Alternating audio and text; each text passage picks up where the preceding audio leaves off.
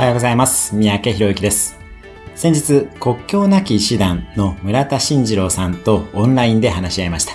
村田さんは国境なき医師団のプロジェクトリーダーとして、シリア、イエメンなどの紛争地域で10年以上ご活躍をされています。今はハーバードの行政大学院ケネディスクールで学んでいらっしゃいます。村田さんがケネディスクールで学んでいる教授にロナルド・ハイフェッツ教授がいらっしゃいます。数年前の NHK 白熱教室でのリーダーシップの講義は私も食い入るように画面を見ていました。今日はハイフェッツ教授の言葉をあなたに紹介します。リーダーシップとはポジションではないアクションだ。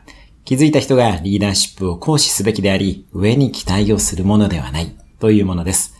世の中に対岸の火事は存在せず、全部繋がっています。ぜひあなたもどんな局面でも自分なりのリーダーシップを発揮して行動してください。